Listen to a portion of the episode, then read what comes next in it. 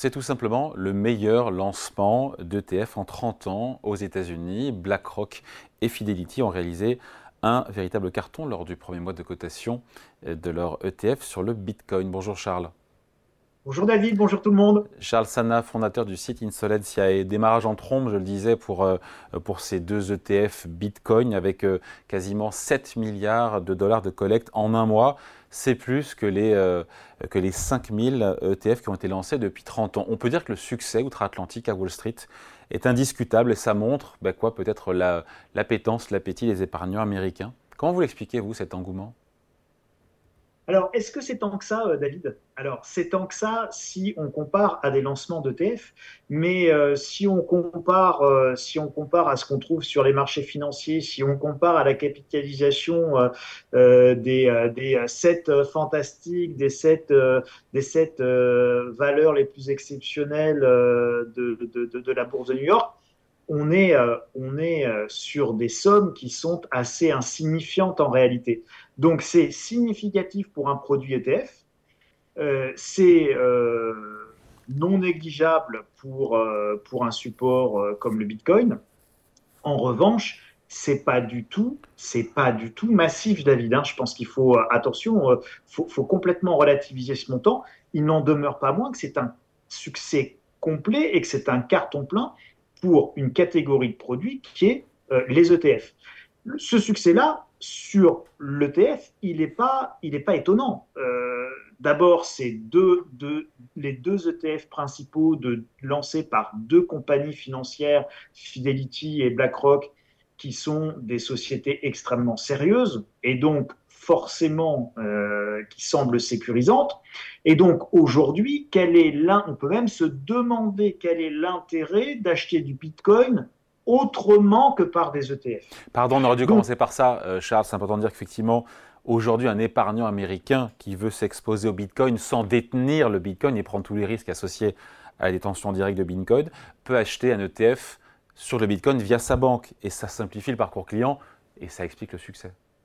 Bah évidemment, alors ça simplifie le parcours client. Et vous savez, euh, bon, on me dit, mais pourquoi tu es contre le Bitcoin? Je ne suis pas contre le Bitcoin, je suis ni pour ni contre, bien au contraire, comme disait l'autre. Je, je, fais simplement une analyse. Et je dis que tant que le Bitcoin euh, est complexe, à détenir, à acquérir, à, négocier, et que Madame Michu ne peut pas l'acheter et le mettre dans son porte-monnaie, bah, vous pouvez m'expliquer ce que vous voulez sur Bitcoin, il ne deviendra pas euh, ce qu'on appelle un instrument d'échange, et devenir un instrument d'échange est l'un des attributs de la monnaie. Je rappelle les attributs de la monnaie, c'est très intéressant de le faire, c'est être un instrument comptable, être un instrument d'échange et être un instrument de stockage de valeur quand le Bitcoin n'est pas un instrument de stockage de valeur parce qu'il a une volatilité qui est bien trop forte, quand bien même il montrait. Mais il peut tellement baisser que le côté euh, stockage de valeur est compliqué. Euh, il n'est pas un instrument comptable puisqu'on n'exprime pas sa comptabilité, ses factures ou euh, son bilan de fin d'année quand on est un commerçant en Bitcoin. Alors, il restait éventuellement l'attribut de l'instrument d'échange. Et l'instrument d'échange, eh ben, il n'est pas possible puisque euh, vous et moi, David, euh, si euh, je mets en vente mon vélo sur le bon coin, eh bien, vous n'allez pas arriver quand on va se voir pour que je vous donne le vélo, vous allez me donner un chèque, vous allez me donner 200 euros, mais vous allez certainement pas me donner des bitcoins que vous allez sortir de votre porte-monnaie. Donc, c'était pas un instrument d'échange. Et c'était en plus très difficile à négocier avec des risques très importants et je renvoie euh, tous nos auditeurs et spectateurs euh, à tous les scandales faillites qu'il y a eu sur les exchanges, c'est-à-dire ces plateformes d'échange où on stockait euh, les, crypto-monnaies de manière générale et le Bitcoin en particulier, avec des gens qui sont partis avec la caisse. Bon, alors tout ça mis bout à bout, évidemment, Madame Michu, elle part pas en courant s'acheter des bitcoins il est vrai que l'arrivée des ETF permet de sécuriser considérablement la détention de Bitcoin.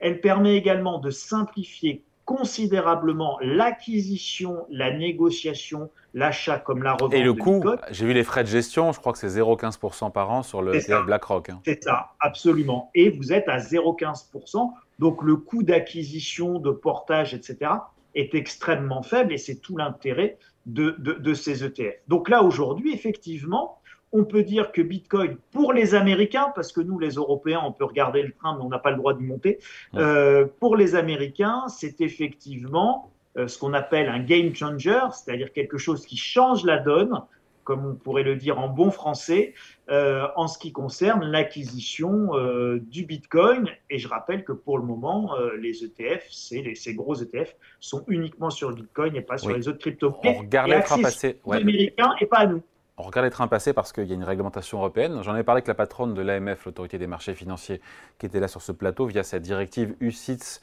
euh, en Europe qui permet d'avoir des ETF en fait sur, euh, sur un seul sous-jacent, mais sur un panier de valeurs. Et donc pas d'ETF Bitcoin spot possible en Europe pour l'instant. Oui, c'est dommage. Euh, alors pour le coup, je suis ni pour ni contre le, le Bitcoin et je pense que attention, c'est risqué. Attention, ça continue à reposer sur rien. Hein, C'est-à-dire le Bitcoin. Alors là, le Bitcoin, on est vraiment dans, la fiction imaginaire et dans la croyance pure. Hein, donc la, valeur du Bitcoin, c'est simplement parce que vous avez plus de gens qui croient que ça va monter que de gens qui pensent que ça baisse et que euh, vous avez euh, les gens qui en achètent qui pensent qu'ils trouveront un couillon qui euh, l'achètera et, à qui ils pourront le revendre plus cher qu'ils ne l'ont acheté. Aujourd'hui, le Bitcoin, on est vraiment dans de la croyance pure. Quoi qu'en disent les croyants du Bitcoin, c'est de la croyance pure. Néanmoins, néanmoins, euh, une fois qu'on a dit ça, euh, on spéculait bien sur les bulbes de tulipes et on pouvait faire euh, fortune là-dessus. Euh, c'est pas plus bête d'acheter du Bitcoin ou c'est pas moins intelligent. voilà. Donc, de toute manière, à partir du moment où vous avez un bon outil pour pouvoir jouer sur un actif, quand bien même c'est un crypto actif. Et à partir du moment où ce support qui vous permet euh, de spéculer, euh, vous permet de le faire en toute sécurité déjà en termes de sécurité juridique, alors ça rend les choses possibles. Le, placement en lui-même étant un autre sujet qu'il faut décorréler de la sécurité du placement en lui-même. Vous savez que ça intéresse de plus en plus les Français, le Bitcoin. L'OCDE euh, avance que 10% des Français, 10% détiendraient des cryptoactifs. C'est plus que les actions, c'est plus que tout ce que vous voulez. Donc voilà, il faut faire avec, c'est comme ça. Hein. Ça intéresse les ah gens. Et d'ailleurs, c'est quoi sur les nouveaux investisseurs? Nouveaux investisseurs, donc ceux qui, sont, euh, qui ont débarqué entre guillemets sur, euh, en tant que boursicoteurs ou épargnants actifs depuis la pandémie. 54% des nouveaux investisseurs détiennent euh, des cryptoactifs et même 63% sur les 25-34 ans. C'est à méditer quand même, nous les dinosaures, non? Alors, c'est à méditer, nous, les dinosaures, mais enfin, vous savez, euh, derrière chaque dinosaure euh, se cache euh, un ancien padawan et un ancien bébé. je crois que si on reprend toute la vie et l'évolution de la vie de ceux qui ont les, les, les, poils gris aujourd'hui, on se rendra compte qu'on a été les jeunes d'hier et que les jeunes d'hier se sont fait couillonner et que les jeunes d'aujourd'hui se feront couillonner comme les jeunes d'hier que nous étions. Euh, et c'est le, le, sens de la courbe d'apprentissage de tout le monde, humaine de manière générale, et financière et patrimoniale de manière particulière. Vous savez, c'est pas parce que ces jeunes investissent massivement dans les crypto-actifs et dans les crypto-monnaies qu'ils vont faire de bonnes affaires et qu'ils n'iront pas au devant de grosses déconvenues. Mm. Euh, je trouve votre comparaison euh, intellectuellement super intéressante, David, en, en, en parlant crypto-actifs versus actions et en disant qu'ils détiennent plus de cryptoactifs qu'ils ne détiennent d'actions. Je rappelle quand même qu'un cryptoactif derrière, il n'y a rien. On est dans de la spéculation pure. Encore une fois, quoi qu'on en dise, on espère juste que il y aura plus de couillons demain pour acheter euh, au couillon d'hier, plus cher que le couillon d'hier à acheter. Arrêtez, arrêtez avec vos couillons là.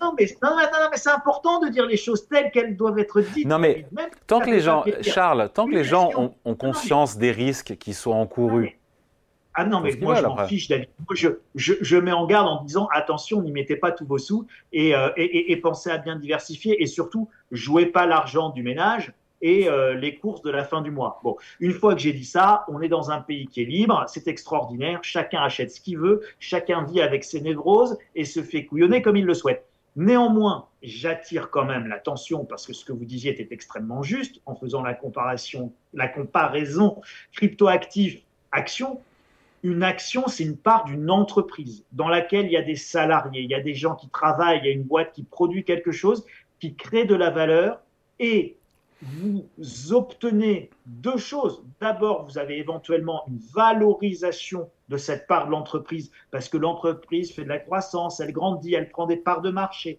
bref, elle fait son métier.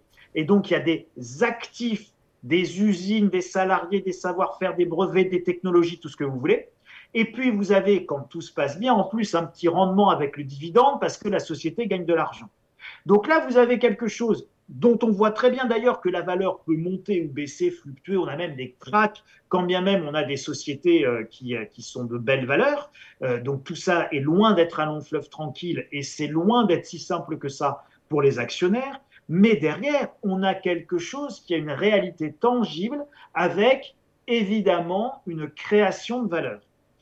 Sur les cryptoactifs, vous n'avez strictement rien et aucune création de valeur. J'attire vraiment là-dessus l'attention. Vous restez dans de la spéculation pure. Et ça ne veut pas dire que la spéculation pure ne peut pas vous rapporter énormément d'argent, mais il faut nommer les choses par ce qu'elles sont, de la spéculation pure. Je crois qu'après, vous avez une députée qui vient plutôt du spectre, du spectre de gauche de, l'Assemblée nationale.